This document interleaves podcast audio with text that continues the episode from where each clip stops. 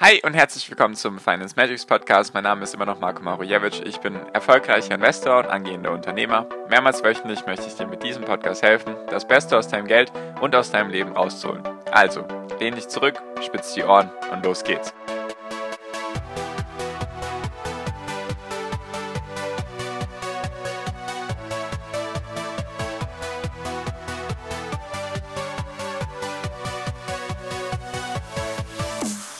Was hat die Fed in ihrer letzten Sitzung von sich gegeben und warum haben wir den Boden bald erreicht? Darum geht es in der heutigen Podcast-Folge. Hi und herzlich willkommen zum Finance Magics Podcast. Wir sind heute bei Folge 376 und ich möchte mit dir in der heutigen Folge darüber reden. Was hat denn die Fed von sich gegeben in ihrer letzten Sitzung und warum sollten wir den Boden bald erreicht haben? Genau, also am Mittwoch hatte ich ja in der Folge am Dienstag gesagt, dass am Mittwoch die Fed-Sitzung ist, die sehr relevant ist für die Börsen. Und die Reaktion war nicht so toll weil einfach die Fed ein paar Sachen nicht klar kommuniziert hat. Dazu kommen wir gleich. Also der Markt hat auf jeden Fall verschnupft und weiterhin angespannt und nervös reagiert. Das lag einfach daran, dass die Fed nicht klar kommuniziert hat, wann gibt es die erste Zinserhöhung, was passiert mit der Bilanz, also mit dem Balance Sheet, also mit den angekauften Anleihen und auch sonst hat sie irgendwie nicht wirklich was von sich gegeben. Deswegen die Marktteilnehmer haben sich da auf jeden Fall eine klarere Linie gewünscht. Falls dich sowas interessiert in Zukunft, einfach sehr gerne kostenlos meinen Podcast abonnieren, dann verpasst du sowas nicht.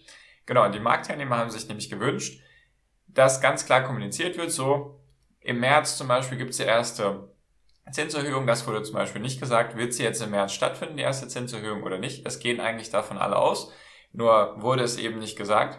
Es gab nämlich erst um 20 Uhr, falls man sich die Kurse an dem Tag mal angeschaut hat allgemein, an dem Mittwoch um 20 Uhr deutscher Zeit, gab es erst eine Pressemitteilung, dass die Zinsen unverändert bleiben.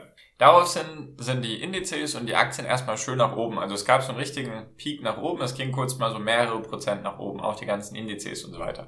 Und dann um 20.30 Uhr war die Pressekonferenz. Also davor gab es die Pressemitteilung, dann die Pressekonferenz. Und in der Pressekonferenz wurde eigentlich nichts Klares kommuniziert, wie ich ja schon zweimal gesagt habe. Und dann sind die Aktien alle schön runter. Die ganzen Indizes auch. Und auch jetzt die letzten zwei Tage, also Donnerstag und heute, Freitag bisher auch, sieht es nicht danach aus, dass es da wirklich eine Kehrtwende geben wird, sondern dass es eher ein, dass es Panikverkäufe gibt, dass es immer weiter runtergeht, einfach weil die Marktteilnehmer wissen nicht wohin. Sie müssen jetzt eigentlich, weil es im Februar keine weitere FED-Sitzung gibt, sie müssen jetzt bis März warten, bis die Fed irgendwas von sich gibt wieder. Und dann könnte es sein, dass die Zinsen erhöht werden. Jedoch hatte ich ja in der Folge davor gesagt, sie wissen jetzt immer noch nicht, wird es drei Zinserhöhungen geben oder vielleicht zwei oder nur vier oder was passiert mit den Anleihen, die die Fed gekauft hat? Werden die jetzt zurückgezahlt, also beziehungsweise werden die verkauft, meine ich, werden die auf den Markt geschmissen? Das fehlt alles.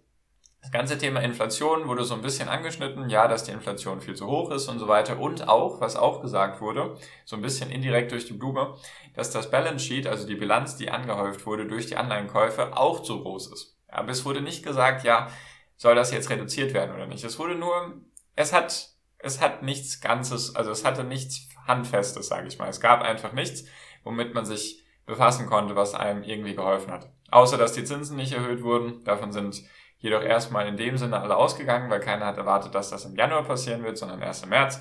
Ja, also schauen wir mal. Jedoch könnte es gut sein, dass wir dem Boden, also das Tal der Tränen, so langsam äh, dem Ganzen so langsam näher kommen. Und zwar gibt es nämlich die Möglichkeit, oder der verlässlichste Indikator für sowas ist sich anzuschauen, wie viele Unternehmen, also wie viele Aktien sind über ihrem 200-Tage-Durchschnitt und wie viele sind darunter.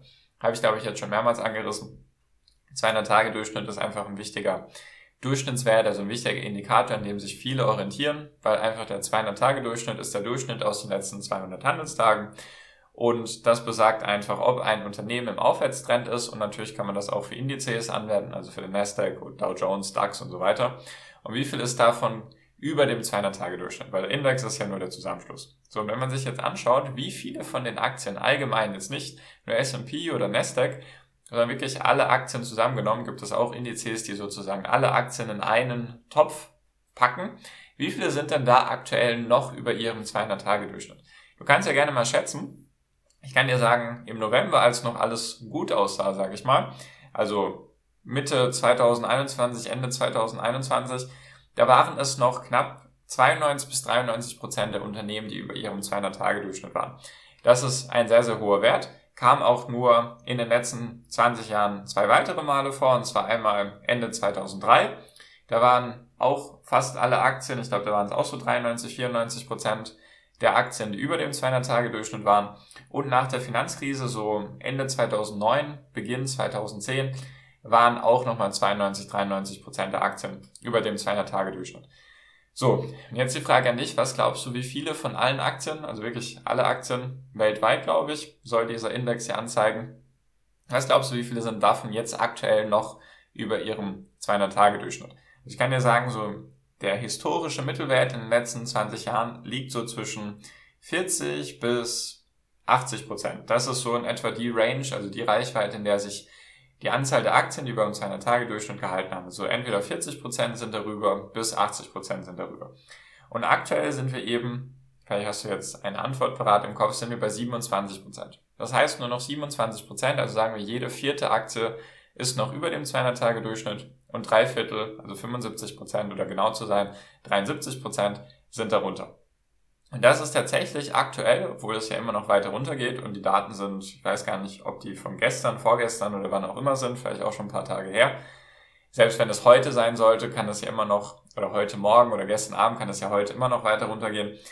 Deswegen, das ist jetzt der siebt schlechteste Wert in den letzten 20 Jahren. Und zwar die tiefsten Punkte waren Finanzkrise, Corona-Crash. Also ich habe jetzt nicht die Dotcom-Blase, da habe ich jetzt eben nicht, ich habe jetzt nur ab 2002, deswegen 1999, 2000 rum, beziehungsweise 2001, wird es ähnlich ausgesehen haben. Nur 2009 war der Wert, also der absolute Tiefpunkt an Werten, die über dem 200-Tage-Durchschnitt waren, waren so drei bis vier Prozent. Da waren also nur noch drei bis vier Prozent der Unternehmen waren über dem 200-Tage-Durchschnitt und fast alle anderen waren sozusagen darunter.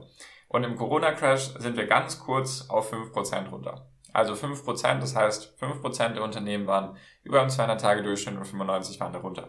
95 Prozent meine ich. Und jetzt sind wir aktuell bei 27. Und sonst hatten wir noch eben zum Beispiel 2002, 2003 hatten wir einen Wert von 20 Prozent.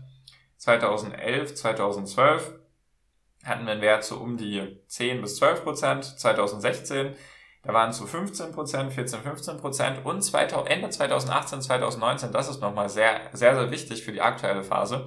Und zwar war da die letzte Zinserhöhung plus Anleihenverkäufe von der Fed. Deswegen ist das historisch sehr, sehr wichtig, weil wir jetzt in der aktuellen Phase uns befinden. Und da ging es runter ganz kurz auf 10 Prozent. Also da waren 10 bis 15 Prozent der Werte von allen oder alle Aktien, 10 bis 15 Prozent aller Aktien waren noch über dem 200-Tage-Durchschnitt und der Rest war darunter. Und aktuell sind wir, sagen wir mal, bei 25 bis 27 Prozent. Das heißt also, das Tal der Tränen könnte, wenn die Historie sich wiederholt oder sich zumindest in Ansatzweise reimt, dann könnte sich das wiederholen und das Tal der Tränen könnte bald erreicht sein, der Boden könnte bald erreicht sein, weil was mir aktuell auffällt, die letzten ein, zwei Wochen vor allem davor, also eigentlich geht das jetzt, sagen wir mal so, bei vielen Technologiewerten und Wachstumswerten geht es eigentlich seit Anfang November runter. Und erst sind die runtergekommen, gut runtergekommen, sehr, sehr stark runtergekommen. Also es gibt wirklich einen Crash aktuell. Die sind sehr, sehr stark runtergekommen und die Indizes, die großen Indizes, MSCI World, Nasdaq, S&P 500, Dow Jones, die haben sich gut gehalten. Jetzt kommen die so langsam auch unter die Räder. Eben die großen Giganten auch, Google, Facebook, Amazon, Apple, Microsoft und so weiter, die haben sich auch sehr, sehr stark gehalten. Die sind jetzt auch schon mal gut runter, sind jetzt, ein paar sind schon im Bärenmarkt, also mehr als 20 Prozent gefallen. Und die kommen jetzt auch so langsam unter die Räder. Und jetzt die letzten ein, zwei Wochen, weil es nochmal so stark runtergeht, weil es jetzt den breiten Markt trifft, merkt man so langsam eine gewisse Kapitulation.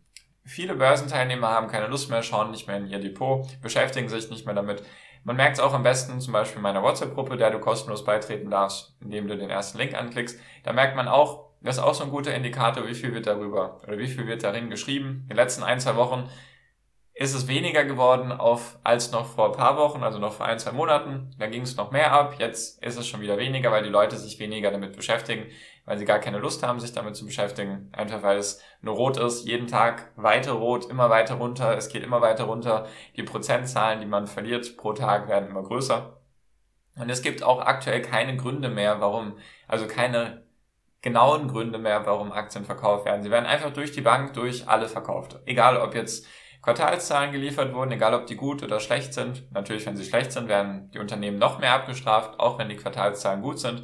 Gibt es vielleicht gerade so ein, eine Nullnummer an dem Tag, also dass die Aktie nicht weiterfällt und spätestens einen Tag danach gehen die Aktien wieder runter.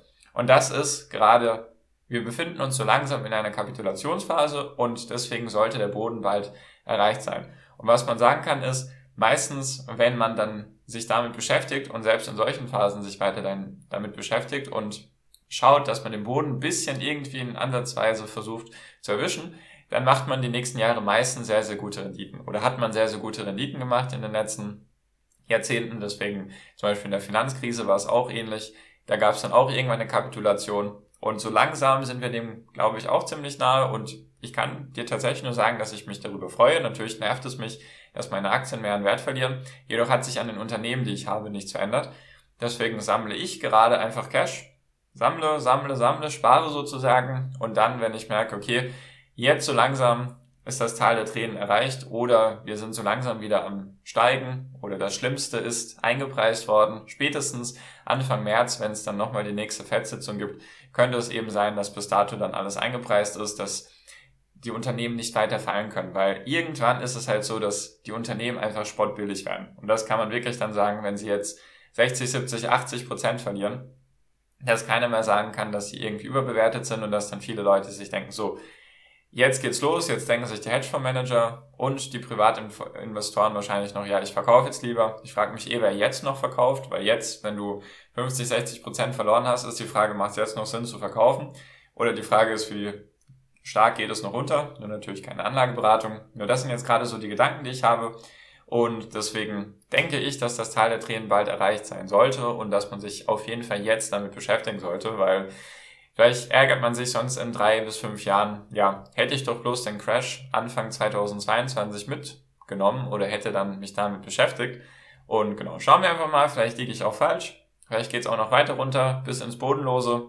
Kann natürlich auch sein, ich kann es mir nicht vorstellen, ich wüsste nicht warum.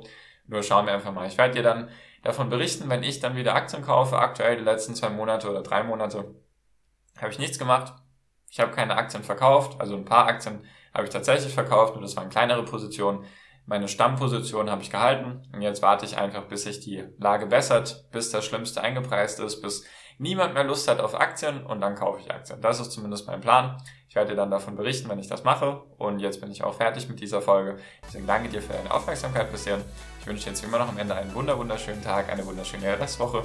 Genieß dein Leben und mach dein Ding. Bleib gesund und pass auf dich auf und viel finanziellen Erfolg dir. Dein Marco. Ciao, mach's gut.